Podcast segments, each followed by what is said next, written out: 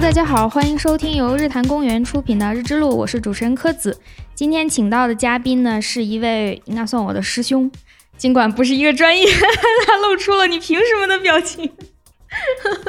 没有，因为我们是一个大学的，呃一个不能算大学，我是在那读的硕士，是的，嗯，然后但是这位师兄是在那里读的博士，也不是同一个专业，应该说叫校友更准确吧。是的，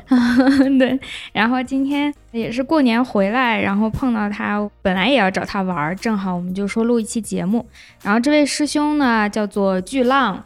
他名字 就是你们想到的巨浪那两个字。他是从事这个民族学的研究我的研究方向叫民族文化变迁，啊，我自己的研究课题是藏族民居建筑的安全感，好就的，是怎样修一个有让你住起来感觉安全的房子。啊从文化的仪式的角度来研究。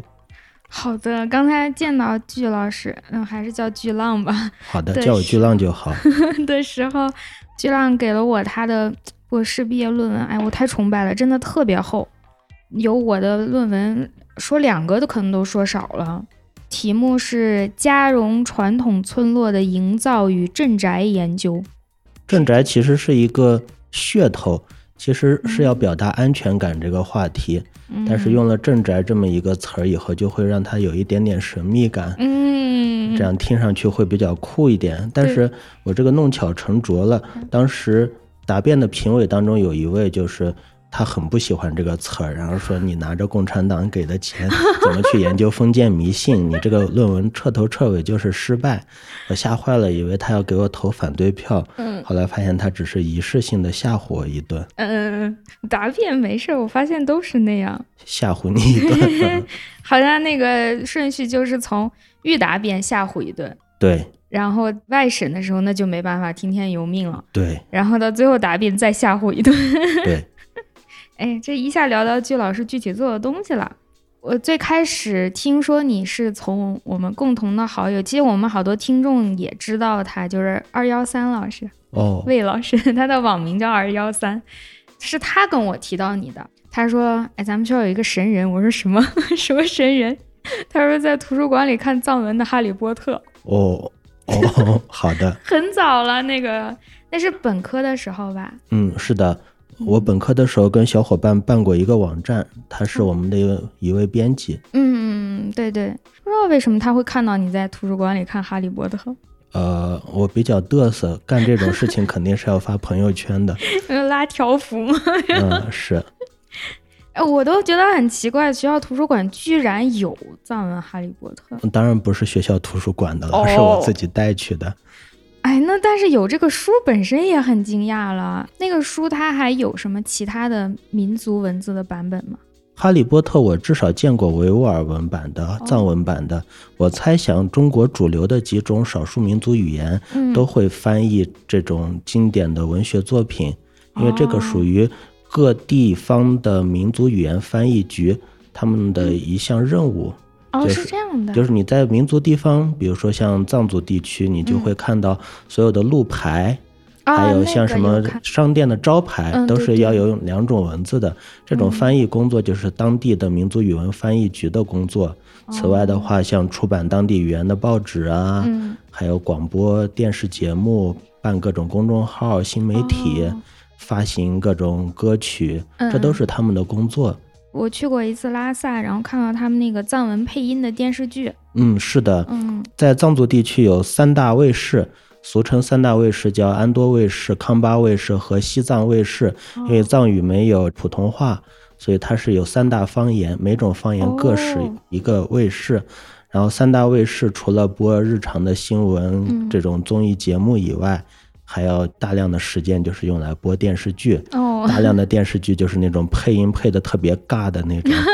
抗日神剧，互相听得懂吗？这三种语言？呃，三种方言在方言的边界上，人们会有那种双语的族群，他们能够听懂两种方言，嗯或者是能自己的方言再加上汉语。但是三大方言都能听懂的人比较少，因为哦他们的这种发音差别比较大，嗯基本上是上过学的，然后专门受了语言训练的人，他们哦互相能听懂。嗯，这个方言就类似于咱们和比方潮汕话那样区别很大。对，非常大。哦，呃，我自己的感觉是我比较熟悉，我做田野调查的这个地方说的是嘉绒方言，它不属于这三大方言，它是一嗯个比较小众的，它就有点像汉语中的客家话，嗯，就是写出来有很多词儿能跟藏语书面语中的古藏语的方言啊什么的词儿能对得上，就是哦对对每个词儿去考证的话，嗯我其实我论文虽然写的是民居建筑，其实嗯百分之九十九的精力都是在做翻译工作，嗯就是说房子上这个建筑结构， 当地土话叫什么，嗯写成藏文是什么。对应的藏文单词儿是什么？它其实是由哪个词儿变出来的？嗯像梯子，梯子那个词儿，他们叫是 z z 的话，藏文的书面语中叫 get，呃、get 到 z 的话，它发音的变化很大，但它其实是从同一个词变化来的，我就得考证是哪一个音，嗯，哪一个音丢失了，就是这样。所以虽然是民族学，虽然是研究建筑，但是要学很多语言的东西。哦，对哦。那你当时怎么会想到去学这个？毕竟要学一个全新的语言。我当时在一进民族学的时候，我也不知道要研究什么，嗯然后我就跟着导师去做田野调查。做调查的时候，我就随身带一个这样的素描本，走到哪儿画到哪儿。导师就很惊讶说：“哇，这是个本事啊！”然后有一回我在画房子的时候，他说：“嗯，画房子这个不错，要不你就去研究藏族的房屋吧，研究哦藏族建筑。我说：“好啊，好啊。”因为藏族人有普遍的一种思维定式，嗯，就是认为嘉绒这个地方的人最会修房子。哦，就有点像我们说山西人都爱吃醋这样，明白了，一他他种会地域上的这个对标签标签化思维，所以人们一说起藏族建筑，嗯人们就会想当然的说，那一定要去研究嘉绒的房子，而且确实嘉绒地方的建筑比别的地方要好看一点，嗯而且嘉绒这个地方因为语言上的差异，嗯所以他们的这种民族认同很奇怪，就是他们不会从语言或者宗教上去找自己的族群符号，嗯他们会在建筑上面标榜自己的族群属性。所以哦，一方面是本身这里的建筑风格就独特，嗯另一方面是因为由于这里独特，所以人们就要在这些独特上面找到自己的文化认同，所以就把它哦修得更加独特。它就变成一种文化现象。对，我有一篇小论文，就是嗯讲在地方化，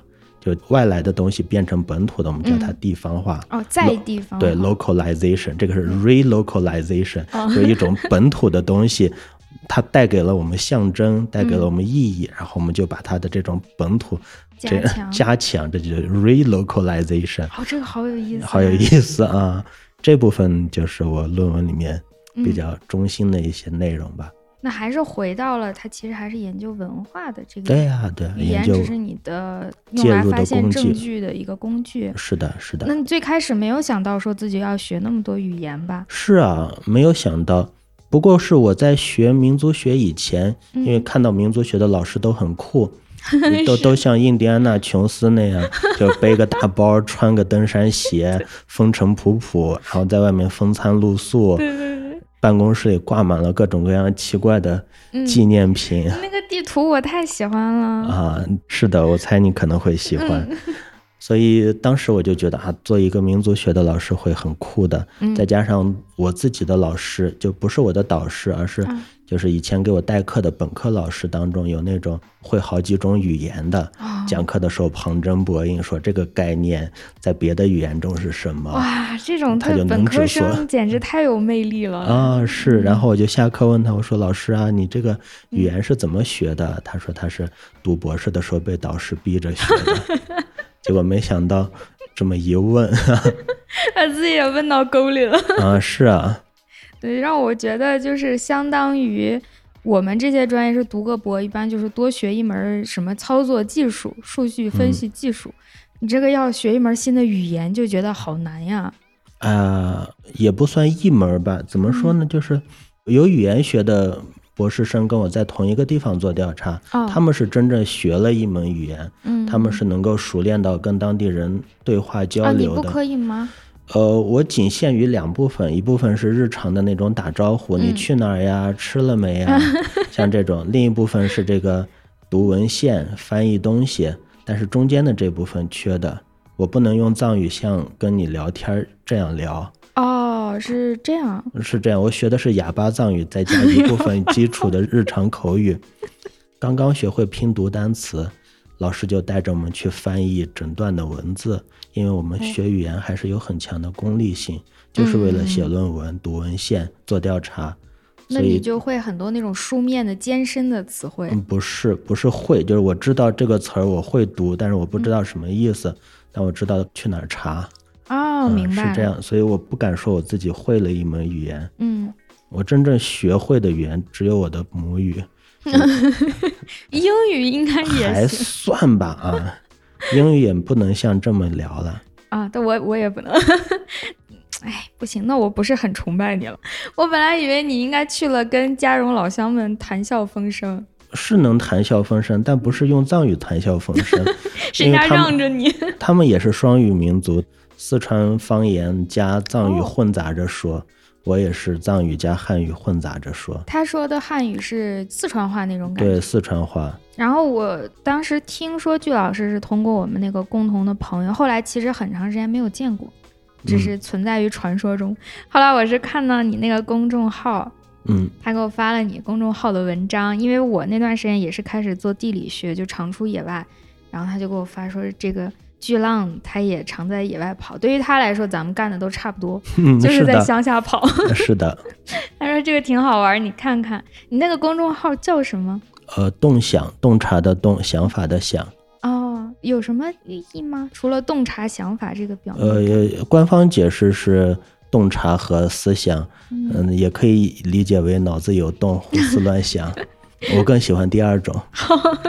第二种是听起来是真的，嗯，是的，我以前听你的节目，有其他老师会说那个学术副产品，还是应该叫学术半成品、边角料啊啊、那个公众号就是一个存放学术边角料的地方，哦就是有的时候你会写一段文字，嗯发朋友圈呢太长了，嗯，发论文呢太短 呢，对吧？干脆找个公众号往上面一扔吧。倒也是，我做这个节目其实也有一点点这方面的想法，就是嗯通过跟其他嘉宾聊天儿，有时候我也表达了我在学术上的一些边角料的想法，嗯，然后也学了别人的东西，其实差不多。但是那个的号真的太有意思了。后来是看完那个号以后，我就想，不行，我必须跟具老师聊一聊， 好，谢太谢有你。意思了。好，我们就约见面啊，聊天啊什么。这次包括请来做节目，我记得你的文章，哎呀，我真的每个都看了，但是有几个我印象特别深的。嗯第一个就是你提到“童野”那个词。啊，我特别喜欢那个概念。哦，我也太喜欢了，而且那个真的是你自己想出来的。啊是，的，是我自己想的，哎嗯、而且我很自豪的就是，你知道，搞学术的人总得有点儿创造出嗯来什么概念啊、理论 啊。我想，如果将来我成个大牛的话，可能铜也会成为我的一个什么理太论之类好的，了。 比较有原创性的东西。我已经跟很多做类似方向的朋友都提过这个词，然后大家听了都会觉得这个词很妙，就是是以前是很难形容一起在野外的这种状况。嗯，在同一片区域做田野调查的人，对这个说法很长，但是你用一个简单的词就把它嗯，概括了。因为同也不一定是同学或者是同行。是，比如说，我们就有很多语言学或者考古学的同业，嗯但是很难说他们是同行，因嗯为真的做调查的时候完全没有共同语言可聊。 但是说起学术以外的话题，嗯，包括像共同认识的什么人啊，哦，是共同遭遇的一些困难啊，就会变得很有共同语言。对对对，我们以前会说起来，就说哦，都在那个沙漠，我遇到过某某学校的某某老师，我们都在那里做过研究，就好长啊。嗯，是呃，的，其是实的，就可以说谁谁谁是我的童爷，呃，真好，希望我们也有机会能做一回同爷。太好了。还有一次， 我也是偶、经常写论文的时候会想起这件事儿，就是你提到你去做田野的时候，嗯原来你都会拿很复杂的方法去量那个距离，嗯，是后来的，你是碰到了日本的几个老师，嗯，是的，遇见了考古学和建筑学的一些同爷。 同啊意，他我就说，哎呀，这个量房子好难呀，要、嗯嗯嗯我用的是日影法，就是同时量房屋的影子，然后再量一个一米高的一个标尺的影子，哦，比三例角尺函数嗯算一下，然后他们听完以后就是看原始人的那种表情， 然后拿出一个红外线测距仪， 一上一下，哎，搞定。 对，啊我看到那儿真笑疯了。我经常想起它，是因为我也好像经常面临这个问题，就是技术的应用，嗯，好像有时候决定了我们做研究的水平和层次。尤其在我这方面，我还多少算个理科吧，虽然是交叉，有的时候往往你用了一个新的方法，本身就可以发一个新文章了。这个在人文学科很重要吗？比方说，嗯有没有可能你发明了一个新的房屋的测量方法，然后你用这个东西来发一篇文章？我靠，那就不是发篇文章了，我还要把自然课、 国自然、国社科全拿一遍， 你把我想的太厉害了。就是你们传统的方法，大家用的时候会不会说我要搞一个创新这件事情来作为我的研究方向？啊，我似乎不会从这个角度来想问题，嗯，好像我们这个学科的人不会太，在意技术手段。啊，是的，不在意技术手段，嗯可能对材料方面会比较在意。比如说，我论文里面比较得意的一段是我找到了当地人祭祀，就是、嗯就是盖房子之前要做点仪式嘛。我找到了他们民间的手抄文献，这个哦可能是明代或者是清代的一个版本，然嗯后民国年间抄写的，嗯然后我就把它翻译啊，然后去考证里面字词的意思。嗯这个就是让我觉得，嗯，这段内容是比较干货的内容。哦，这个还不太一样。嗯，对是的，，这个可能比较对应于我们这边说，我有一套全新的数据嗯，是没有人用过，甚至没有人发现，或者甚对至是我自己采集到的。对，这些都属于资料层面的，嗯不算是方法层面。方法哦就是那几样方法，无非是民族志方法、嗯，访谈法、问卷法。哦，那真的是不一样。我记得你在别人的节目里自称过文科生，因为我是高中是学文科的，哎， 是有点久远了。嗯，咱在这个层面上，咱俩有点像。我会在一个学科面前说我 是人类学对，在另一个学科说我是建筑学。 对对对，就是有的时候我自己也说不清我是什么，因为我用的方法也文理科兼有，我的思维方式也两边都有一点儿。嗯但是我接触到理科之后的感觉就是，可能因为理科本身就是一个偏向于包括工科，它是技术研发的学科，嗯，所以它会有一个大的分支方向，就是去做新的分析方法呀，嗯新的理论方法呀，或者甚至新的获得数据的那种技术性的方式。嗯但是好像在文科里面，这个事情就比较大家不是特别看重，或者不觉得这个是我研究的主要内容。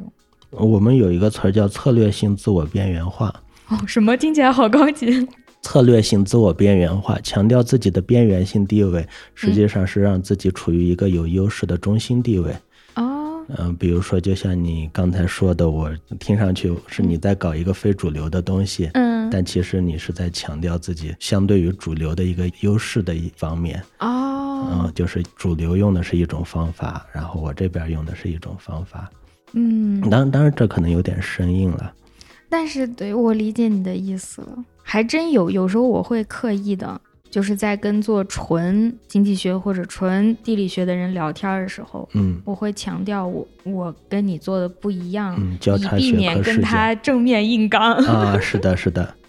我在选那个答辩评委的时候，就精心选择了一批嗯，他大概能懂点我的东西，但是又不是很全懂的那些。 我就好喜欢这种专家，包括外审的时候， 啊，是啊，他要全不懂，很容易否定你做的东西。对，像你刚说的，发现了一套新的测量房屋的方法，嗯这在民族学看来这完全看不 懂哎，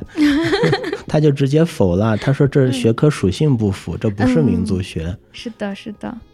这这这说哪儿去了？那其实好多我们听众可能不太知道嘉荣具体在哪。嗯，前他面嗯在说四到川西部马尔康县、小金县、丹巴县和金川县，以这四个县为主。哦我你还没知道那去个过丁真不？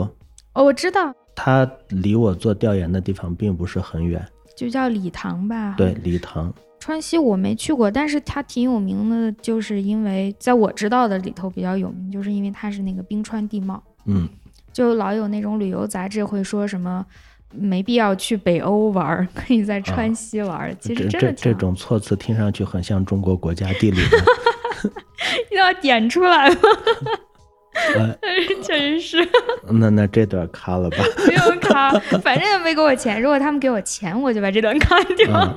我做调研的地方有特别旺盛的旅游业，嗯一切都得益于2005年啊，这个地方被中国国家地理这个杂志点了一下，嗯然后从此以后这里的民居什么的就成为一个旅游热点。哦，还真的有很多人是看着那个杂志旅游。嗯，是的，他们好像评了一个中国最美乡村，嗯然后丹巴县的巴底乡嗯就被评为这个大概是第一名这样的，哦所以给他出了一个专刊。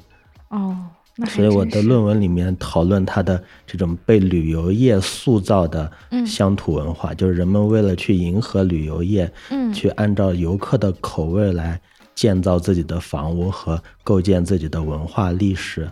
在这方面，哦我就把中国国家地理狠狠地艾特了一下。这个跟你刚刚说的 relocalization 是一个意思。嗯，是的，是 relocalization 的一个主要的推动力。哦，它实际上是不是一种自我标签化？就是你对希望我变成什么样，因为这么变我会有利可图，比方有对钱有利挣，可所以我图就这么做。那他们内心认同吗？还是觉得我只是为了挣钱？还是他真的打心眼儿里就会越来越认同自己的这个民族和特啊这征？个有点复杂，这是个好问题，可以下一篇论文里面去 研究。发一个顶刊，要嗯对得起我刚才说的话。怎么说呢？有多少资料说多少话，就是嗯他们心里怎么想的，这个得得有数据支撑嘛，嗯，所以得做问卷、做访谈。你还没有问过他们这方面的问题是吧嗯，问是问了，但因为不是我的哦论文对的主要嘛，嗯我的感觉是，人们对于自己的文化归属是一种比较混沌的状态，嗯就像我们对自己的文化归属一样，嗯，其实有的时候想的并不是很清楚。嗯，我本科的时候出去交流过，那个时候我才第一次对于自己的所谓民族性啊、国家性啊，对我也有是了概念嗯离开中国以后发现，哇，我是中国人哎， 那种感觉真的很强烈。嗯，但是在这儿我可一点儿都没感觉 是，人家会问你中国人是不是就爱吃饺子，我啊，从没想过这个问题，但当他问的时候，我就会思考，那我们是不是真的就爱吃饺子呢？对，这个就是很典型的文化休克嘛，我们就要在他者眼中发现自己，啊，对？吧？他者就是与我们有文化差异的这些人。嗯嗯，在他们对我们的反馈当中，像照镜子一看，啊、原来我们是这个样子的。对对，确实是有以前没有照过镜子的那种感觉。后来我也是因为有过这种经历，我再看到有些人说一些话，就是什么我我见过美国朋友，我问了他，他们的概念是这件事情是什么什么样的，我就明白了，他也只是见了其中一个美国人，嗯那个美国人的观点也并不能代表所有美国人。嗯，但是这个事情其实很多时候会被你忽略到，你会感觉，啊、我问了一个美国人，我就大概知道美国人都是什么观点，会下意识的有这个问题，就是我们对于别的民族或者文化有一个标签性的希望，甚至是有的时候不是嗯，概想象中的他我者，希望它简单一点，对，嗯，我我希望一问就是美国人高中都喜欢出去开 party，他只要说问过他的美国朋友就是这么生活，那我嗯就会觉得、啊，他已经拿到证据了。美对，国在人在我们就是这样，心中有一个想象中的美国，啊嗯，我们在问的时候，并不是在问他答案，而啊，是在用他的答案去印证我们心中预设的答案。对对。但是当我自己也被美国人这样去问过之后，我知道我的答案其实不代表那么多的意见。我再嗯看到别人去问美国人的答案的时候，我也就知道那个答案其实也不代表很多意见。对，就像我们发现，诶，中国人其实很复杂，嗯，很分层，每个地方的中国人都不一样，对。所以我们就会发现，其实我们周围的所有的群体内部也是这样很多元的。是的，是的，啊，这个真是他什么从他者的眼中，从他者的眼中发现自己。我们研究一个异民族，其最终的目的是为了研究我们自己，哦，对吧？我们去研究外国的文化，嗯研究比如说汉族人去研究藏族人，最后一章总是要去反观一下自己的母语文化。那你最后一章是怎么谈这我个？最后一章是说了一堆特别装逼 的话，这就叫上价值，现在综对艺节目上价都值搞这个。 上价值。我我的最后一章就是上价值，分了七章，前六章两章两章的，就是在讨论盖房子的时候，这个从物技术的层面怎么追求安全感，啊，从社交的、社会文化的层面是怎么追求安全感，嗯然后从精神信仰的层面，用各种符号啊、象征物啊，给这个房屋以加持。哦，然后最后一章就是把它们总体归拢起来，嗯再去跟现代性做一个对话。然后跟现代性对话的时候，就把西方的这些嗯学术大牛一个一 个艾特一遍， 大概就是这样。那你有没有写到，比方说咱们现代汉民族的这种居住房屋里有这方面的概念吗？有是有，但是不敢比较的太多，啊，为什么？能力有限嘛。 哦，原来是这样，我以为有什么不能讲的呢。啊，能力有限。我的叔叔是一个风水先生，有有两个叔叔，哦一个是风水先生，一个是阴阳先生。小的时候对他们都是一不屑一顾的，你们这些封建迷信。后来写博士论文的时候，就跑去跟他们很虚心的求教，然后去验证一下，发现哎。韩藏两个民族虽然念的经不一样，但是念经的内容都差不多，都是把各路神仙艾特一遍，然后说求求你，然后我的诉求是什么？哦嗯，大概是这样。然后藏族的这种撒顿，就是调服土地，它用到的那些仪式，嗯，用到的那些老黄历，嗯其实和我们这种看风水、看阴阳、选日子，什么奇门遁差不甲多是啊，吗差不多，非常的相似。阴阳先生和风水先生有什么不太一样吗？风水先生是理科生，阴阳先生是文科生。 风水偏重于技术层面，嗯所以风水先生会拿出一个罗盘，然后然后会口中念念有词，他会有一套很严格的规程。 哦，嗯，然后阴阳先生就更加的通灵一点。是不是阴阳先生看人，风水先生看地方？是的，你你理解的很对。哦阴阳先生他关注点在于这个人和鬼，嗯，然后风水先生关注点在于鬼和物，就是好物啊。传说我们这个专业也不是传说，有真有这个课，只不过它不叫风水课，啊，就是有这方面的课程。当然，它的角度不是说让我们去用那个东西，而是说，呃，也是作为一个文化现象或者符号学的内容，是的，在人文地理学有些学校如果有老师会这方面的东西的话，他会是开的，我这个是课听建筑学的朋友们说，嗯哦呃，他有们些应该学一校样会开建筑风水学的选修课。嗯，对对，它是作为更多的是你怎么去理解人家以前盖这个房子的时候考虑了什么事情，嗯，然后地理上也有就是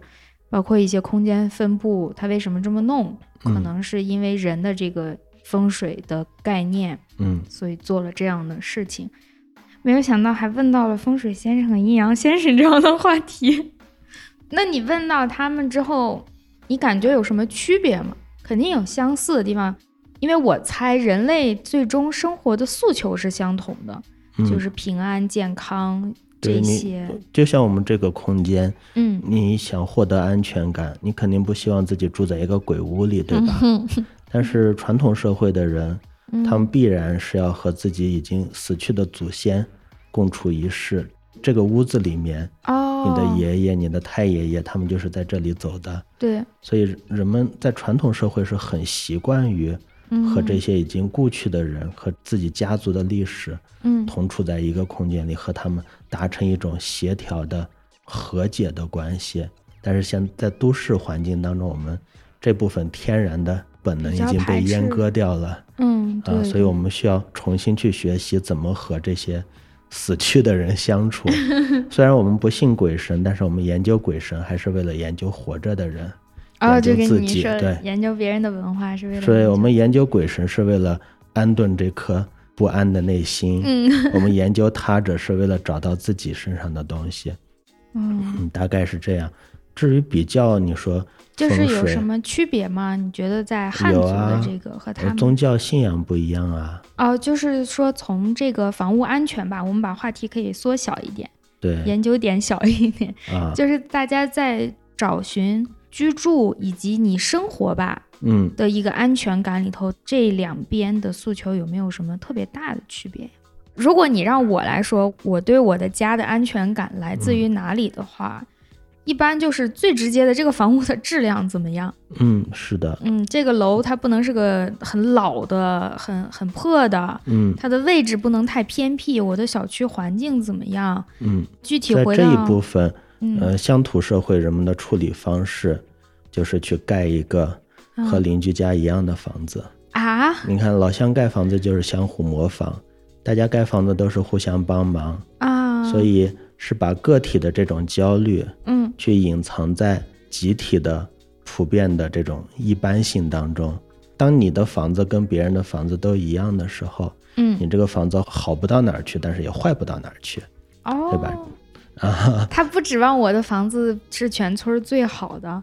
呃，是的，怎么说呢？不想标新立异是这样。标新立异要承担风险。嗯嗯、你用了没有用过的技术，嗯，你用了别人没有用过的样式，对，那么将来出了问题，人们就会指指点 点说啊，柯子家出了这些问题，都是因为他嗯他他修房子超出了规程，啊，所以是把个体的焦虑隐藏在集体当中。所以在技术层面，最好的办法就是你去修一个嗯，和别人的房子一样一的样的房 子。这个是比较客观条件上的一种安全感。然后就是对于家里的装饰，好像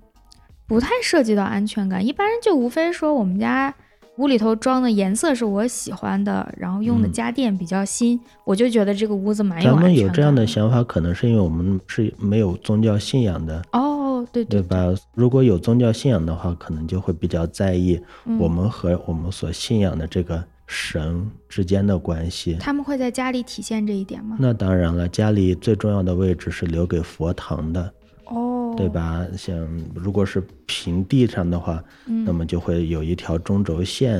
然后嗯中轴线会区分佛堂的位置，嗯这个卫桑台，卫桑台是一种像小炉子一样的结构。每天早晨的时候，家庭主妇就会燃烧一些柏枝，用这个烟去在每个房间里面去晃一晃。每哦天都做，对，每天都做，然后念一些经，嗯然后往火堆里面丢一些面粉啊、米啊这样的东西，哦然后把这个佛啊、菩萨啊、嗯山神啊、土地神啊，然嗯后都照应一遍。嗯然后用这个烟去洁净洁净嗯每一个房屋，用这种方式来和共享这个空间的其他你看不见的这些嗯邻居们达成 一种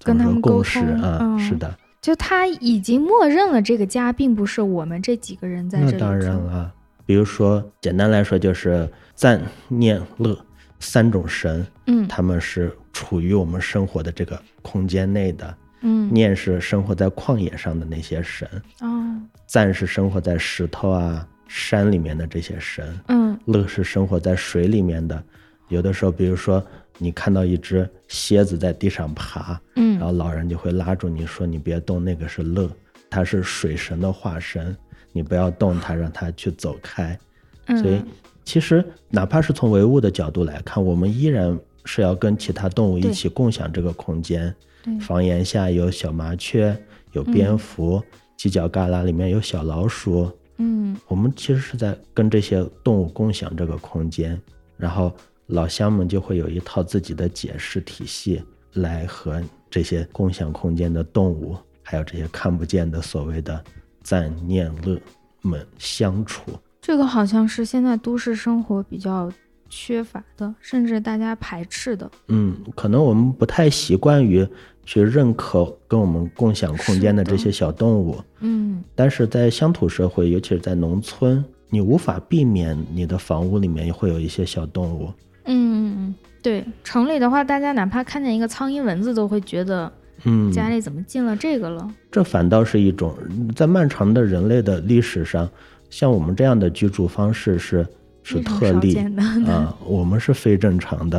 啊，是我做调研的时候，每天晚上睡觉的时候，那个楼顶的那个隔板里就轰隆轰隆的响我 特别老害鼠怕是吗？啊，那是松鼠，啊因为我住的那间房子的楼顶是堆放玉米的一个粮仓，嗯，然后我就问房东那个声音是什么，他说哦，松鼠在找吃的，他们就很习惯于这种他也不说我要把松鼠赶出去。对啊，嗯，我还遇到一个特别有意思的，我到每一家都要去画平面图嘛，嗯我就每一间房间推开门，我说这间房子干什么的，然嗯，后标记一下床的位置，睡觉的时候头的朝向，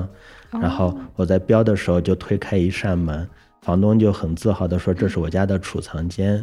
他那句话特别印象深刻，他说里面放的是我和我家的老鼠一起吃的粮食啊啊！我听到那句话的时候就太可爱了。他认为这个老鼠也是他们家的一员。嗯，在牧区还采访到这么一句话，就是那个山里面有雪豹，豹子就会把家里的羊叼走，然后这个牧民就数说我们家养了三百头羊，嗯然后每年大羊要生十几只小羊，嗯，然后我们家自己要吃多少只羊，然后这个豹子要叼走多少只 羊，只要羊还没有被叼完，我们跟这些豹子就是朋友。啊、这是一种很动态的一种平衡，而且非常的令人感动。对我这会儿好感动啊！ 这个我没有想过，可能因为我不太做这种个人的这样的访谈。是的，大家说到的时候，毕竟是个损失，是的。他会提啊损失了多少，所以我仍然是以城里人的这个概念去理解这个损失的，嗯而且会有一种下意识的想要规避它的这种想法，就在想那能不能修个栅栏呀，或者我搬个地方啊，嗯明年我就可以不损失这些羊，我就可以挣更多的东西，总是有一种我想要挣更多的那种，嗯，倾是向的，是是一种思维方式的差异。嗯村子里面也有一些这种做乡村工作的志愿者，嗯，驻村的干部。我就听到一位驻村的干部信誓旦旦的说要要给村子里面捐一些那个电网，然后这样呢就可以把小动物跟牛栏围开，嗯然后村子们里的人就有那种不可理喻的那种方 式，就觉得这个很没有必要。嗯，对对，城里人的概念，这个是我的财产。对，总不能让他被偷走吧？我觉得嗯那边是坏人，是贼。是的，哇，所以你接触到的村民都是很自然的把自己就是摆在了整个食物链或生态网中的一环。嗯，是这种点都是访谈中不经意发现的。嗯有一回我去参加一个葬礼，一个照顾我的一个老阿姨去世了，然后就火化嘛，他们火化就是自己架木材烧的，就就在屋后烧，烧完以后就变成一堆堆白灰，嗯然后。这个老阿姨的弟弟守在那堆骨灰边，然后就给我指说我的爸爸在这里，我的妈妈在这里，因为他们他们烧完以后，骨灰就堆在树下面，就不动了。对对不动了。嗯佛教的观念嘛，四十九天以后灵魂就转世到了别人家了，嗯，所以这个骨灰就不再去有任何的纪念活动，不会像我们这样年年上坟对什么的。但是这个老爷爷就指着。这几棵树说：“这棵树下，这是我爷爷，这是我的爸爸，这是我的姐姐。”嗯然后叹一口气说：“啊，多好的人啊，就变成这样的一堆土了。”这时候我才发现，原来我是我所处的这个树林，嗯，其实周围全都是鬼魂，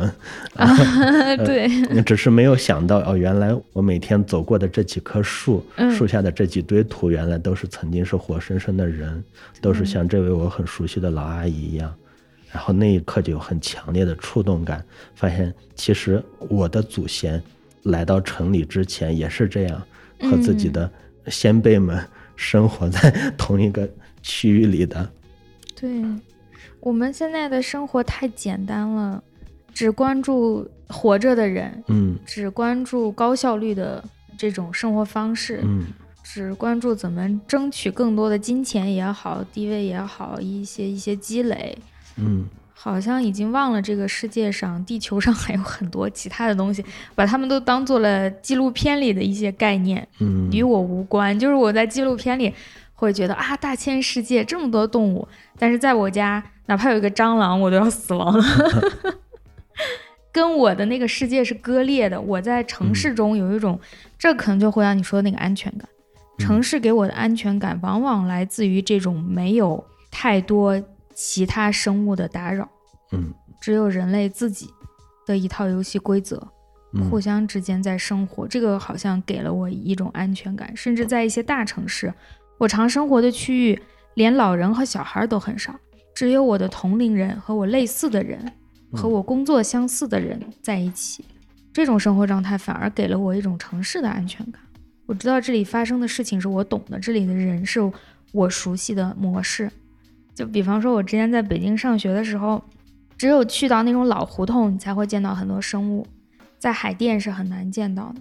海淀就是虫子、乌鸦多一点儿，但是如果我去找我朋友玩儿，在那种老胡同里转，我们会看到壁虎，看到黄鼠狼，就是黄大仙儿嘛，对它跟嗯我们我刚讲到乐的你在乐有点像，有点啊像。对你刚刚说到的时候，我就想起黄鼠狼，就大伙儿黄大仙儿，然后就让它过去。但是这种生活方式离现代化的大城市就会越来越远，嗯会觉得很突兀。你怎么想象在一个写字楼里过去一只黄鼠狼？啊，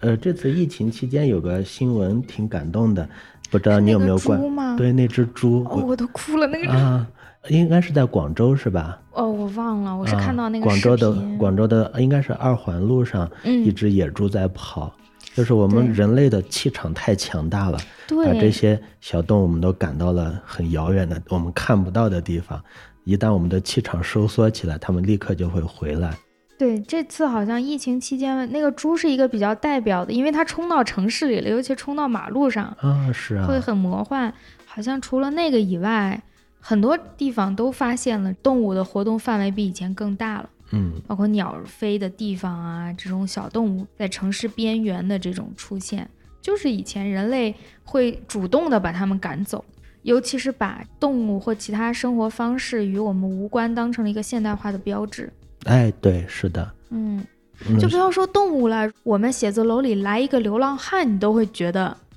仿佛哪里出嗯，错自了。嗯私。很现代性就是跟个体性的极度扩张画上等号的。所谓嗯现代，就是个人的这种属性变得很强。嗯，真是完全不同的世界。你要不说的话，我以前好像没有真的嗯想过、我这个我去做问题田野调查也是，就发现换了一种视角来看我自己的生活空间，嗯所以回来以后发现，哎，原来我周围的小动物很多，并且我周围死去的人也很多。嗯你知道兰州南北两山全都是墓地，你稍微上到高一点的地方，大片大片的都是公墓。嗯其实我们生活的这个城市依然是被无数亡灵环绕着对的，他们他应该们是他们没有离开，他们就在我们身边，只是我们把他赶走了。 所以只要我们稍微留意一点，就会发现啊，其实他们都在。就嗯像树底下的那个老爷爷说啊，我爸爸在这儿，妈妈在这儿一样。对对，咱们老有时候会说，有些地方阴的很，不要去，好像就只有那一个地方有似的。嗯，其实整个生活空间里应该都有嗯，。就像大学每个楼里都有，嗯 都跳都楼都有跳了的啊。 对，嗯、只是这些新闻都都或者旧闻都已经被掩盖了，嗯大，被家会遗选忘择性了。的遗忘，对，嗯，只要你好好挖掘一下，就会发现哎这个楼里面跳了的人可多 了，是呀。 嗯尤其是标榜自称是百年老校的这些学 校，没有那么几千个冤魂，哪叫百年老校 啊？对，哎，你这个倒是一个不错的指标，是啊，肯你定是知比道吗？这个楼里发生过凶杀案。这个楼，我们现在待的这个哦，对，楼咱们最好不要在这个节目里说这个学校的名称， 不然我会完 蛋的啊嗯会影响，嗯，啊！哎，自杀是肯定都有的，嗯不，可能没有。是然啊后你说有一点更更曲折的案子，多多少少可能也都会有一些，嗯，我去年哎，不是去年了，前年嗯去浙大，浙大有个之江校区，很很漂亮，哦，去那儿开了个会。浙大的高研院在那儿，嗯呃人文高等研究院，嗯然后那个楼就特别阴森森的，据说是那个楼里面作为鬼片的取景地用过，哦然后那可其真中是够其阴中的就有一个一个特别阴森的一个一个房间被用作主 会场，然后 怎么给你们 听？然后主办会议的那个老师就安慰其他的老师说：“大家别担心，我们这次来开会的人里面有一位研究正宅的博士生。啊” 啊，大家别担心，他他今天早上第一个到会场的已经给大家念过平安经了。哎呦，结果大家信了吗？这个，嗨，连我都不信， 我哪会念经啊？你可以下次跟你的叔叔们学一点，以后嗯出去开会还能挣点外快。哦，是哦。呃我在做田野调查的时候，老乡看我会一点藏文，也会问我说：“你会念经吗？”然因为对于老百姓来说，学藏文最主要的目的还是念经嘛。然哦，嗯后，但是我不会嘛，我又不好意思说我不会，然后我就给他们背课 文儿。我们学藏文用的课文是那个《敦煌藏文大事纪年》，就是唐代的一个文献。嗯，然后第一段什么赤吉拉赞波赤祖的在下那里哦，对我说错了，这是唐波会盟碑，嗯、拉萨大昭寺门前的一块碑， 真的非常像咒语。啊，然后我就哇啦哇啦给他们背一段，老乡也听不懂，说哦，那你会念经？ 你这个算欺骗老乡了， 揭嗯穿你。也不算了，因为它确实是经文的题 材。唐波会盟碑就是唐跟吐蕃不打嗯仗了，要要签一个合约。哦哦，嗯对所对，以布达拉就宫嗯所。以叫夏莫就的莫尼，就是要要和谈啊。 关键是你的语气。嗯，是的，藏文的这种韵文，它跟古汉语的这种韵文很像，佛经也是按照这种韵文来翻译的， 嗯所以也是六个字或者八个字一段，然后一句一句的。很对仗， 特别有节奏感。嗯， 特别有节奏感。我给老乡一念，老乡，嗯，这是念经。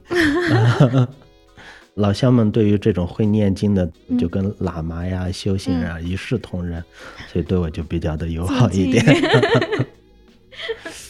哦，怪不得你这么说，我突然有一点理解为什么藏文或者有时候也有蒙文，他们的那个 说唱音乐、嗯，特别的好听。嗯，是因为我们已经被佛教的音乐规训了，哦，你经常会听到什么大悲咒 啊、心经啊，嗯，所以我们已经习惯了，是就所以就再听到民族音乐，嗯，好像有一点熟悉的感觉，，对，又熟悉又陌生，啊还有一点异域风情。异域风对，情，就会觉得特别好听。我觉得你刚才那个，你把它整理整理 flow，然后录下来也能做一首歌。我有的时候会在老乡面前很努力的说点藏语，然后 老乡们比如说给我倒点茶，然后说尼亚兹，然后嗯啊那个老太太就跟旁边的老太太说空尼亚兹啥，也就是她在说谢谢哦。 就就是就像我们见到一个老老外外说在在，谢谢，然后我们说哦，你看你听老外在说谢谢， 扯得有点远。我记得你好像跟我说本期的主题是聊田野中的有趣故事的，啊，好，请现在就硬 Q，请讲一个。好像我已经讲完了有趣故事。嗯，你刚刚就很有趣，还谢贼感谢动。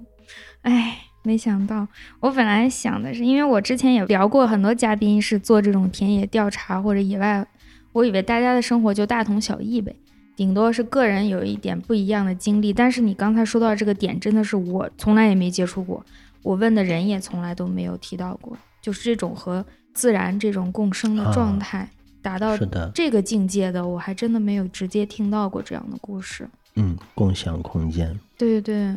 这是我和我们家的老鼠一起吃的粮食。 啊，我真的好喜欢这句话。嗯，我觉得我再也忘不了了。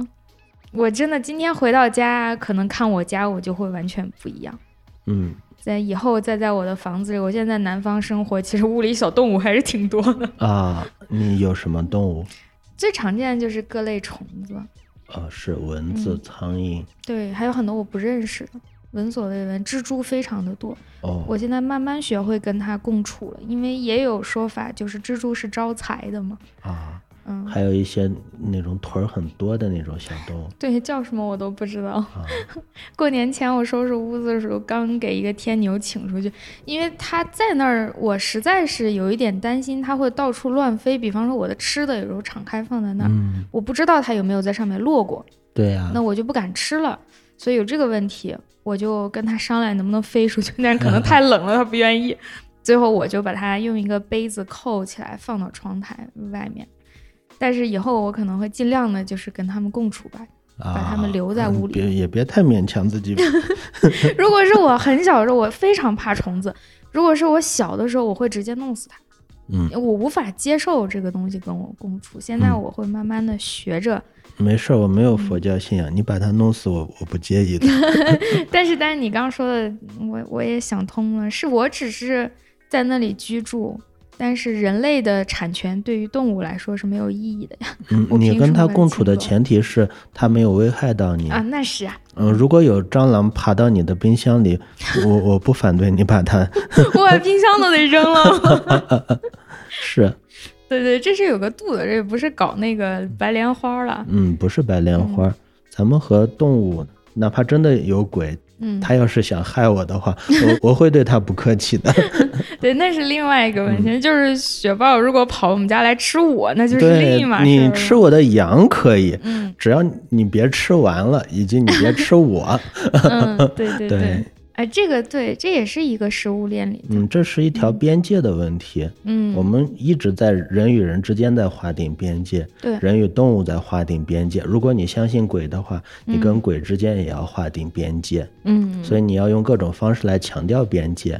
我们跟人强调边界的方式就是用语言，明确的告诉你这是我的界限。嗯你跟邻居相处，你就要有这样的智慧，跟他斗争有策略。嗯你跟邻居之间的田地，你要树立篱笆，嗯，一棵树长到了你们两家之间，哦那树上的果子你就要说清楚。不然一 个，你知道农村里面一个苹果掉在地上都会引起很严重的纠纷。真的吗？是啊，有的可能是代代累积的。哦，一个苹果掉在地上，会引起你们两家之间积攒了几十年的怨恨。 所以你人和人之间要划清楚边界，人和动物也要啊。嗯，嗯，你家的狗乱跑，跑到了屋子里面，你就得告诉这条狗你不可以乱跑。对对对，嗯然后人跟鬼虽然它不会给你回答，嗯但是你还是要请僧人来念个经，告诉他这个地方是人住的哦，然后嗯请你到别的地方去，我到庙里把你供起来，我给你好吃的，请你不要到我的家里来。对，这是共享嘛，共又不是享说让给他，嗯，所以你刚才说的对，不要做白莲花。 对啊呀、所以你跟动物共享空间，跟人共享空间，跟鬼共享空间，你嗯都要有底线，对，跟他们划清楚边界，把你自己的领地圈清楚。嗯，因为我有时候会接触到所谓的环保人士、嗯爱动物人士，嗯，就太极端了。对，尤其嗯是呃我们看 B 站上的视频，那种吃肉的，嗯然后这时候人们弹幕里面就会呼叫爱猪 人士、爱狗人爱士。狗，嗯，那是个大话。狗应该是一个比较极端的一个体现，就是嗯大家在对动物的不同认同和这种所谓的食物链的概念里头，其实我觉得那种比较极端的动物保护主义也是人类自大的表现。或许吧，我可嗯能是。你吃它与它吃你本来就是食物链的一环，嗯，这个边界确实很难划定。对。但是你搞什么说我我们要不吃所有动物，你凭什么呀？嗯嗯，这个太把自己当回事儿了 嘛。啊，有点儿。呃，关于吃呢，就是另外一个比较远的话题。我们跟动物之间，我们精选了几种动物，大家嗯公认的这几种动物是可以吃，吃起来对比较安全，我们道德上的负罪感最小的动对物。然后存在比较争议大的那几种动物，就是比如说猫跟狗，就是狗很容易跟人产生感情。是你吃它的时候，就会像吃人肉一样，你会嗯有道德上的负罪感。你知道有些民族他不吃马肉，不吃牛肉，啊，对，对因为是我他的朋友。对，咱们原来就是汉民族以前比较少吃牛肉，因为牛是耕嗯牛，，耕牛、嗯是的，它要要工作。受法律保护。对，所以这个都是文化体现。反正现在这个环保有时候搞的就成了泄愤的一个状态了，对大家没有。嗯其实我跟环保主义者走的不是很近，嗯所以也不太清楚他们到底在搞什么。 偶尔听说一些，但这个里头也是个连续谱，有些人的诉求是正常的， 嗯，环保，有些人就搞到我都怀疑他们是以此为借口在干其他的，嗯呃，在藏族地区经常遇见的是，就是有佛教信仰的这些嗯社区工作者，嗯他们是真的是在纯义务的去做一些工作，嗯也很崇高。他们他们也会很积极的去推广自己的信仰，嗯然后去宣传不要吃肉啊这样的观点。对，不要吃肉里面的原因太多了，太所以多这了嗯个不能一概而论。我只是比较反对的是那种极端环保嘛，比较烦有些人说就是我们要保护动物，所以嗯我不要去吃它。我就想问他，植物做错了是吗？啊 嗯为什么不保护植物？那你绝食啊！哎，前几天我在黄河边看到有贴那个横幅，啊说什么爱护母星和理性放生这样的。哦，好像因为放生出了很多那个入侵的问题，嗯对生物物种入侵对，放生经常会出一些很搞笑的新闻。就是因为前几没有年，前几年是有一个有一个藏族女孩儿，啊呃，自费买了几千头羊，一次性全放在色达的草 原上，啊，几千头羊一次我听性，到都头大， 嗯，对，你知道这 这个很恐怖，嗯后果简直。色达第二天变成沙漠了，我都不意外。对，是的。我还听说过，好像某个地方一次性放生几千头那种，就是取皮毛用的那种什么动物，黄雕是吧？黄鼠狼哦啊、一次性天哪放到自己老家， 然后你跟老家有仇吗？这是对，然后老老乡的鸡呀、鸭啊全被吃完 了。 我的天！嗯反正这种放生的新闻，基本上都是因为缺乏基本的科学知识，嗯，也是一种自大的表现。一种自大嗯的表现。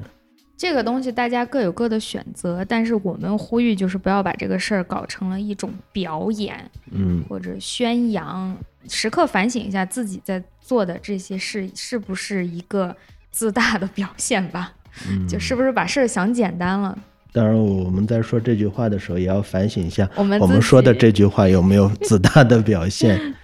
反省是没有尽头的。嗯，这是我现阶段的一个观念，因为可能我接触到的更多，就见到这种匪夷所思、离谱的事情更多，就很想说这么几句。大家有时候多想两步，就不会被一些比较浅的这种行为，就像放几千只黄鼠狼这种事情，那就真的不要干。好，嗯， 据老师现在啊，为什么我坚持教老师，也是因为你现在真的是老师了。哦，我其实我还没有开始代课，我下学期才有课要带。其实我应该在通过那个考试之后才能上 课。是的，我现在也没有领到那个教师证。嗯，严格来讲，我现在上课也是非法的。非法嗯啊我我已经帮一一些老师非法的带了一 些课，我就很明确的跟学生说啊，不好意思，我是来帮别的老师上 课的。我们其实可以我是非法的。对我是非法上课， 嗯，那现在你你们科研压力大吗？比方领导有没有规定，你得多长时间发个文章，多长时间有个什么成果出来？目前来说对我来说最紧迫的就是贫富高的那几条硬性条件，哦，我也差不多。嗯，然后我就把那个文件打印出来，就在我那儿贴着，每天看一下我用荧光笔勾出来的那几条。嗯，我是做了一个 Excel 表，然后啊把它做成框是彩色，但中对间是没颜色。等我完成一项，我就把颜色填进去。啊，五日三省吾身，嗯，对。哎，感觉评上副高就稳了，不评不总不不，平上副高还有正高呢，啊。平上正高还有长江学者呢。哎，不了不了， 这才。 我觉得评完副高我就要出去玩儿了，我、我啊，那这句话一年前你说过的，你说你你你毕业以后你要出去玩的，哎呀，确三实年后你说啊平上正高我要出去玩 的，正高我真的就是退休前能评 上就可以了。我们有老师很厉害，他入职就拿到了副教授待遇，嗯，我们也有隔壁就有一个，然后这个隔间里也有一个，羡慕。这种时候就有一点点后悔自己博士的时候为什么嗯没有啊多不干不点要这样，人人比人气死人，尤其是你遇到那种二十七岁的博导，啊你那那人人生还怎么过啊？哎，也是。昨天看到一个新闻，一个二十多岁的一个年轻人发了第五篇 Nature，我相信咱俩关注了同一个公众 号。而且他头发还很多。 哎呦，我都取了好几个那种公众号取关了，因为他们老推这种对，嗯什很么扎心。美女博士入校就当教授，什么什么英才，我就，哎，我我不知道自己不优秀吗？还用你天天告诉我？嗯，我我我们跟自己比就好了，只要比好吧去年的自己过得更开心。嗯，这倒是，我至少现在跟去年毕业前的自己比起来，真的是太幸福了。有的时候看看周围的环境，这种幸福感非常强烈。向你学习。我有时候还是会陷入到焦虑，就是不断的盯着还没完成那个目标，然后就着急，嗯，可能你是因为在外地吧。可能吧，不知道，反正我得调整，这样肯定是不对的。嗯，我是巨蟹座，待在自己出生的城市，所以安全感很强。嗯，并且通过研究安全感，我已经和我的空间达成了和解。嗯，我需要这个。现在你你这个毕业论文，我回去要把它当做一个心理学的手册来呃学习。，不不不，你你把放在屋子里放着玩儿就镇行，对，镇宅就可以了，你不用打开看。尤其你刚说的那个我要什么什么，你把这句话忘 掉，它会给你变成一个心理负担，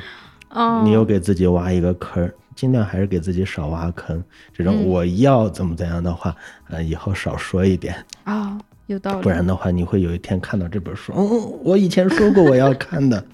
得了吧， 我们的书百分之九十是不看的，呃，太残酷了，可能都不止百分之九十。我近几年买的书，除非是我要用它，嗯，其他的书我真的是都没有看完过，几乎没有。尤其是疫情期间学术，类的书，对学术类的书，因为它的这个格式太明显了，嗯，所以你知道，你看完开头，看完结论，嗯，然后把你要抄的参考文献一 抄，其实中间大段的论证过程没有根必本要没去看看。嗯，很惭愧，我就在疫情期间看了两本书，我都觉得是我近几年的这种阅读啊。最集中的时刻了。是你专业的书吗？不是，是其他的，啊，包括社会学的什么之类的。嗯，我觉得我如果放在平常，我肯定看不完。是嗯我这学期我这边的一位师傅给我送了一本米尔斯的《社会学的想象力》，嗯哦属于这种社会学里面特别值得一个字一个字的读的这种书。嗯我就在我们现在做的这个地方开了一个读书会，啊嗯每周天举行一次，就是我们一起入职的这些年轻教师、做成一圈儿，然后每人抱着一本这个书，一人读一段儿，就这么一个字儿一个字儿读，感觉还是蛮有收获的。这个办法好，自己一个人读不下去，找嗯几个人一起读。我们一人读一段儿，读完一节以后，把书扔一边，然后开始胡扯环 节。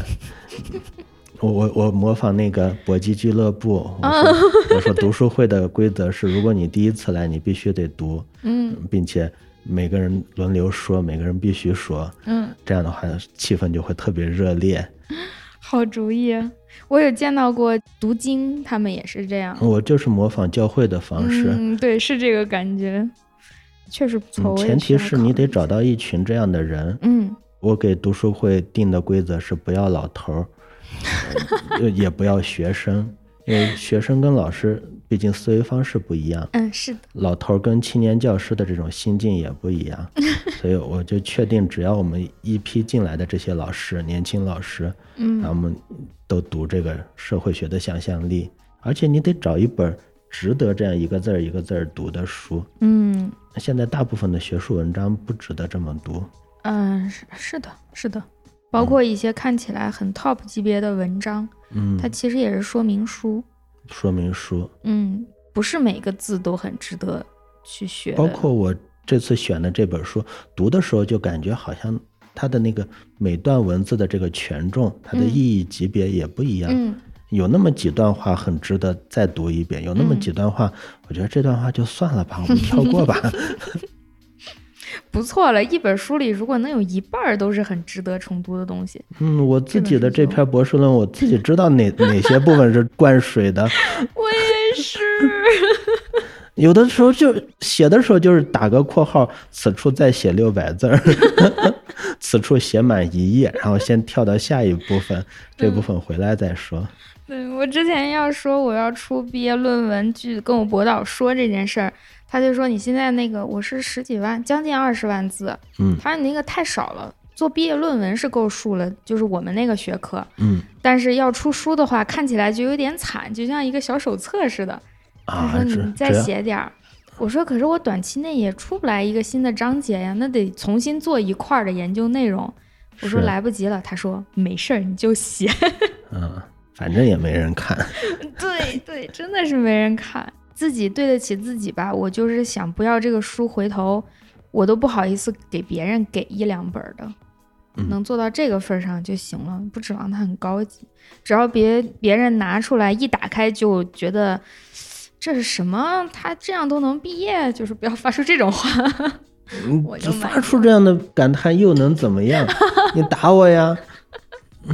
如果按照我真正理想的，我会再花一年的时间，嗯把它重新做一做，里面章节不太好的内容都提高一点儿，然后做一点儿新的东西放进去。嗯，我大概也有类似的想法，有有一些我写的时候有点心虚的地方，嗯，需要再做一点回访，做点调查，对把，那部分缺的地方补上。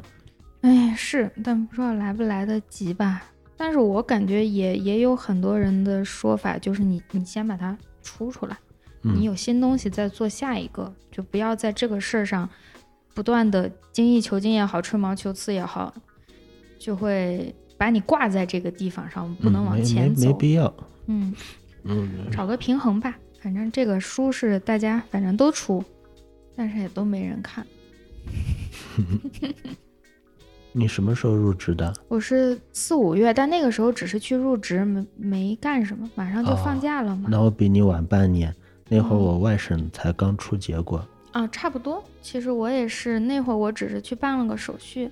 我就外甥一出结果，我就像那个范进中举一样，在地上狂笑， 笑完以后就去发那个求职的简历。我是先发了好多简历，但人家给我回话，我都说我还不知道我能 不能毕业。 啊，我发简历，我第一句话就是我是某某某，嗯我外甥已过。 我一共发了三封邮件，人家都是很快就回了。啊然后我只参加了一个面试，就这儿的面试啊，其他面试你没去啊？啊。面试完以后就有那种就这样吧， 就就那种感觉。一点儿也没想再挑挑啥。呃，也是想了一下下，但那种想法就转瞬即逝。嗯，我的感觉是因为我参加了挺多的那种招聘会，嗯然后也去了两三个面试。我感觉我们这个搞学术的话，嗯，其实，在你投简历的一瞬间，你对于自己就应该有个数了。嗯对方在看到简历的一瞬间，招不招你也就差不多了。嗯，我当时是看对方的要求是是否要求我按照他们的平台换方向。哦，你在意这个？对啊，我一看这边是不要求我换方向，嗯我说那就来吧，嗯我不想再换方向了，我不想重新另起炉灶，再再搞点别的，我就想继续把我的这个居住空间、安全感什么的继续做下去。我以前搞的东西号称叫建筑人类学，哦，现在搞的东西叫空间社会学，其实就是换汤不换药的一堆东西，就是去研究人们怎么盖房子，怎么处理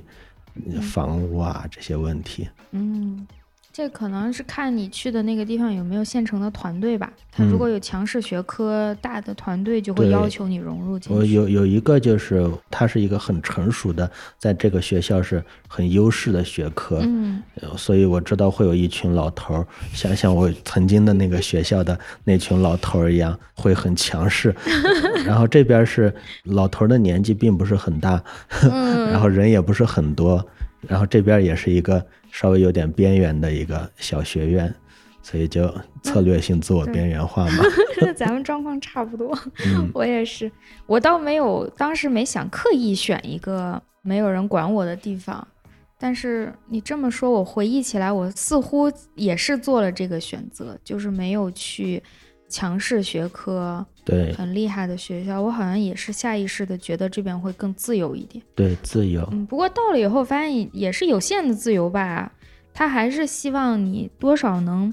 给学院啊、给学校有一些直接的贡献。那他当希望大然家有组织性一点，不要真的是想干嘛就干嘛。嗯，我原以为我们就可以真的随便做研究，当然还是不行的。我来之前是发现这边的一个 boss 是搞那个城中村改造研究， 哦，然后跟我这个稍微有点对契对合，他也要考虑什么空间啊、嗯社会啊我也是，我看了我们那个 boss，他是做那个环境经济学的。啊是。嗯因为很少，就如果我去纯经济院儿和纯地理院儿，都会跟我有一点偏差。嗯，嗯，我也是看重这一点。我我来的时候，然后我就拽了一堆像对暗号一样拽了一堆学术名词 儿，然后发现他在嗯这样点头，我说嗯对上暗号了，行就这儿吧，嗯，就像杨子荣进山一样呃，什么脸怎么黄了？ 啊，天王盖地虎，宝宝塔塔镇镇河河妖妖，脸红什么精神焕发，嗯，怎么又黄了？黄房了东涂的蜡。 对对对，咱俩这个岁数呀， 嗯、还行，还好我前两年重映过，你可以找借口说我是重映才嗯，学是会这的。这个是林海雪原那个小说里的，嗯所以它前面这个对暗号的这个篇章特别长，并且每一段暗号还有对应的意思，嗯呃，所以到我父亲那一代人，他们这个能背下来的黑话特别多，对对，我也是跟家里人写的。 嗯，是，现在小朋友可能都不知道什么是林海雪原了吧？呃，这个难说，嗯，其实完全可以把它重新包装一下，换到一个现代的背景，它就是一个卧底的故事嘛，嗯，嗯挺好的一个故事，非常酷的。其实可以做一个现代化的改编。我们怎么扯到这儿去了？哎，我听你的往期节目，发现你嗯真的很厉害，跟什么学科的人都能都能聊 我得要做准备。谈笑风生啊，没有，都是大家让着我。就你今天跟我聊，你应该也感觉到，你会想办法把他说的让我能听懂和以及那个听众们能啊嗯听。你不会讲我一些我我特这个难学的科它门槛比较低， 所以所以比较容易的去给呃其他学科的人讲述。嗯，没有那么多黑话吧，没有那么多专业名词嗯，和我觉复得杂的、概学一念个学科就是去学这个学科的 黑话。是，我也同感。跟嘉宾聊，一个是我要做很多准备，如果是啊他那个专业很难，比方说我们聊过那个生物方面的嘉宾，嗯，我会严格的跟他对一遍大纲，虽然聊的时候还是会扯开，是的，但是我我会有一个更更多的把控吧，确定有那么几个点是他讲了我能听懂的，以及听众应该能听懂的嗯这几个点打底儿，其他的东西他想再发散就可以锦上添花，但至少我们把这几个点聊了，这期节目就有内容不会垮。如果像咱们这种还好，再聊两句也能解释清楚。生物的经常是他如果发散的远，就完全无法听懂嗯，。接不住了。对，根本就进入不了，而且他那个东西太前沿，以后连比方比喻都没有办法打，听懂就是懂了，不懂那要补的课可太多了，所以那种比较难聊。今天还好，我们只是大概的提了一下要聊什么，然后就可以聊了。嗯而且本身你这个学科很有意思，嗯，是的，那你要是感兴趣，你可以来嘛。啊我们这个学院有学地理学的， 哎呀，我嗯你现在看做这个那个隔间还没有人占哦，。已经把地方给我留好了。嗯是的，是的， 好，那我过完年就来入职吧。好呀。嗯，谢谢鞠老师。 好的，我们旁边院长办公室，咱们等会儿过去说一下。好的，好的。 我这可跨得太远了，一个专业没学会，又扯出一个。 我们这个社会学、民族学、人类学，就有点像理科的生化环材，就是那种听上去很厉害啊，好像对社会很有帮助，然后自己也搞不清楚自己在研究什么。我有时候会陷入到我做这个东西真的有用吗这种想法，因为嗯我做那个沙漠产业，它最终的目标是让大家生活得更好，把沙漠嗯治理好。所以我经常写着写着，我就想，难道不好好的去开发两个节水技术，那才是更重要的事情吗？嗯我在这儿纸上谈兵，谁会听我的？就陷入到这种情绪里。然后就嗯我不有想这写种想法的时候，我就会安慰自己，嗯是因为我的咖位还不够高的原因。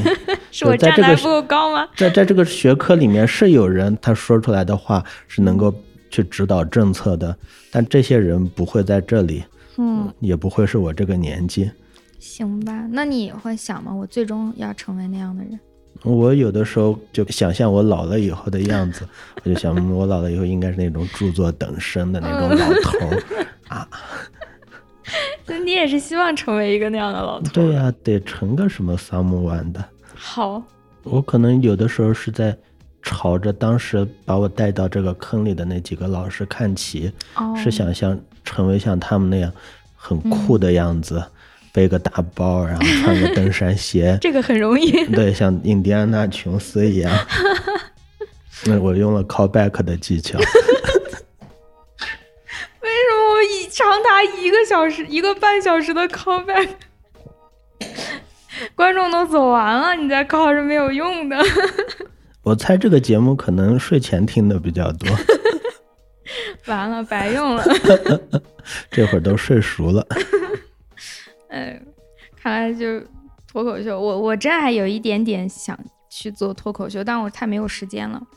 这条街嗯就是在这儿就能看到有一个本地的脱口秀俱乐部，哦好像是每周五的晚上，哦，他会每隔一两个月换一下段子，嗯所以他换段子的时候说我们换剧本了，你们可以来听，呃嗯五十块钱一张票。啊，那也很便宜。嗯，是的。他们在讲的时候，我就会幻想，如果他们会有个开放麦的环节，我上去说点啥，好但是最呀后都会怂，并且他们也没有开放麦。你应该会有的，迟早会有。他 们需要他更嗯应多该人。明天晚上会有一场，如果你感兴趣，可以来听。好看我明天有没有事。嗯，他们会用本地方言来说，然后哦，再讲一些那种稍微探索边界的 那种那种段子。懂了。 嗯嗯，我在北京的时候听过几场，啊，有没有嗯见到那几个大神？我看那场有庞博，有周奇墨，哇，嗯，哇而且那场很便宜，那场是一个有赞助的活动，哇是什么某某品牌的在那个在哪方里便面，在一个小剧场，我都不太记得具体位置了。啊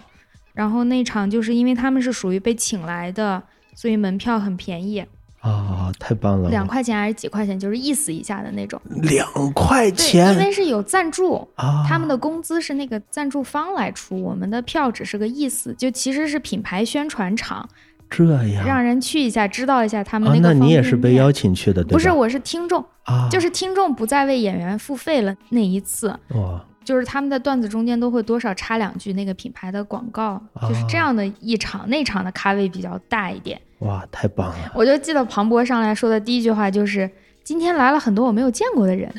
是不是因为今天只有两块钱的门票？” 我真棒记得很清楚。南京也有，不过我还没去，没时间。我回头看看有没有意思。以后你来南京开会的时候，我们可以去看。嗯，我喜欢南京。嗯，欢迎欢迎。我一九年去了趟南京，开了一个嗯，建筑人类学的年会，哦，好，应该还会有很多会。学校多吗？那边？学校多有钱，到了年底会就多了。对，今年底我们坚持在线上开了几次会。啊，线上开会太折磨人了。对呀、你有没有看过《马达加斯加》？是一个动画片儿，看过就热带雨林的那嗯那个就动有画，企鹅的那些什么嗯，其中有一段是一个大反派，嗯然后通过线上的屏幕里面发表了一段 邪邪恶演讲，结果没没声音，嗯然后这些主角就说 Dave，I can't hear you，然后那个大反派只好让喽啰们调试好设备，他重新又念了 一遍，这样的话第二遍的时候这个气势就不如第一遍了。然后这个大反派的喽啰们在嗯在调设备的时候，那几只企鹅就说、啊：“怎么感觉跟爸爸妈妈聊天一样？”嗯，线上开会就这感觉。嗯我今年夏天七月份开了个会，就是我是要负责写那个会议综述的，哦其中有一个咖位很高的大专家，然后他讲了十分钟左右，但是因为技术原因，他的 PPT 播不出来。呃你知道有很多人他是没有 PPT，他就不知道要说什么，所以这个大专家就很尴尬，他不知道自己要讲什么，然后就嗯嗯啊啊。所以最后我写综述的时候，完全不知道他在说什么，我只好根据他讲的那个题目，你去搜了一下那搜了一下他以前写的文章，相当于臆造了一 篇他的文章一样那嗯不错了。 专家回头看到也会觉得，嗯，小伙子功课做的不错。啊，就是没话找话的说，该专家以什么什么为题提出了什么什么观点啊，写的我无比痛苦。对，线上会，线上会还有若干老师不太会用那个东西，就是说用那个腾讯会议的时候，对就有好多人的声音都开着，啊，这个在打电话，那个在开车。对对对，然后这时候杨某某老师，您您把您的声音关一下。对，嗯以，后可能线上会会越来越多，倒是也挺好。有一些很大的专家，如果他只在线下开会，可能我都听不到他们讲的东西。 是的，有利有弊。嗯，我挺前不好久旁听了一个罗翔讲刑法的那个罗翔的读哇书会，他读那个理理想国，就是哦，柏拉图嗯柏拉图对话录里面有一段跟法律有关的。哦，其实读了什么不重要，重要的是截个屏发个朋友 圈，搞得好像我认识罗翔一样。 哎这个挺有意思。我们都说到这么远了，太好了，太阳西斜了，这我还挺好看的。嗯再过一小会儿，等太阳刚好到这两栋楼之间的时候，那个颜色金黄金黄，特别漂亮。嗯，你这个屋子我太羡慕了。嗯，刚好空出来的就是我旁边那个位置，然后有有就有打印机那一台。明天早上我就来上班儿好，啊，晚上下班咱们就可以去看看看脱口秀，哎，是的，哎，这安排很完美。太好了，嗯你再喝口茶，茶都凉了。谢谢。对，就是我没在顾上喝，正好巨浪老师最后一个环节来给我们推荐一首歌吧，好的，推荐的歌我昨天想了一晚上， 也不至于这么严肃。嗯，歌名叫《For Damage the Coda》，是动画片儿那个《Rick and Morty》里面的一个插曲。我太喜欢 Rick and Morty 了。就是有两集邪恶 Modi 出来的那两集，哦，那是前面的。第一季出来了一次，第三季出来了一次，嗯，现在出到第四季了。第四季里面它只有一个一个镜头，嗯，我记得前面出来过，戴这个眼罩。对，就是戴眼罩的那位，嗯，他出来的那两集里面用到了这个插曲。太好了，巨老师喜欢 Rick and Morty。是的，我特别喜欢那一句台词，就那个哇不拉不哒不哒， 对，我在有一个平台上面的签名就是这个。 嗯，这样啊，嗯，我也很喜欢这一句。嗯，它是那个一句臆造的这个外星语言，嗯大概意思就是说我很痛苦，请帮帮我，但是是用那种很快快乐乐的，的一对，期。我咋说呢，就是跟自己的这种心境很像，嗯强颜欢笑的那种，嗯， 就是苦中作乐。对，那个老爷这个人，没看过这个片子的朋友看完了再来听我们讲， 就哦是，必对须看。对，可能涉及到剧透啥的。嗯，剧透还好，就觉得这个片子不看对人生真是一大损失。因为刚开始我还看过一次，没坚持下去，又重看的。第一次没看完，就是因为一开头会觉得老爷这个人很烦，嗯，很不好，但是到后面就会越来越理解他，然后发现他其实就是我们。嗯，喜剧的内核是悲剧嘛，这是一个特悲剧的角色，嗯他跟他的家人其实没有任何关系，他的原配家人早就被炸死了。对呀、然后这个家里面的老爷也被炸死了，嗯，他到了这个家里面，把这个家的原配老爷一埋，埋然后他掉嗯他就假装跟这家人生活在一起。哎呀，对，而且我看完那一集的想法是，现在这个老爷生活的也未必是他真正的那一家，对，可嗯里能面这种事儿已经发生过，不呃知道、已经发生。过无数次的。对，莫迪是非原装的莫迪，嗯，老爷也是非原装的老爷，对，然后他又很在乎这一 家人哎，好的，真没想到推荐这样一首歌，啊、我也不知道为啥推荐这歌儿，没关系。我我反正喜欢听的歌儿都，我也说不清楚自己为什么喜欢。 哦，好像他那个太阳到哪儿了？嗯，到那儿了。哎，今天天气也好。好的，那我们就在这个金灿灿的阳光当中结束这期节目，然后我们要去吃好吃的了。啊，是的，这旁边有两家特别棒的，呃，大大盘盘鸡鸡，嗯， nice，我好久没吃大盘鸡了，南方还真没有这个，应该也有，但是就不像咱们这边这么多。每个地方的好的大盘鸡做法也不一样。哦，我之前看过，说大盘鸡其实是一个文化融合特别好的体现，是的，它嗯产生的也非常晚。对，它只能出现在这个交汇处。对，是又扯远了，不能再聊了， 再聊又是俩小时，啊我，们可以边吃饭边聊，就不录音了。哦好的，那就这样，季老师来跟大家说个拜拜，拜拜。拜拜。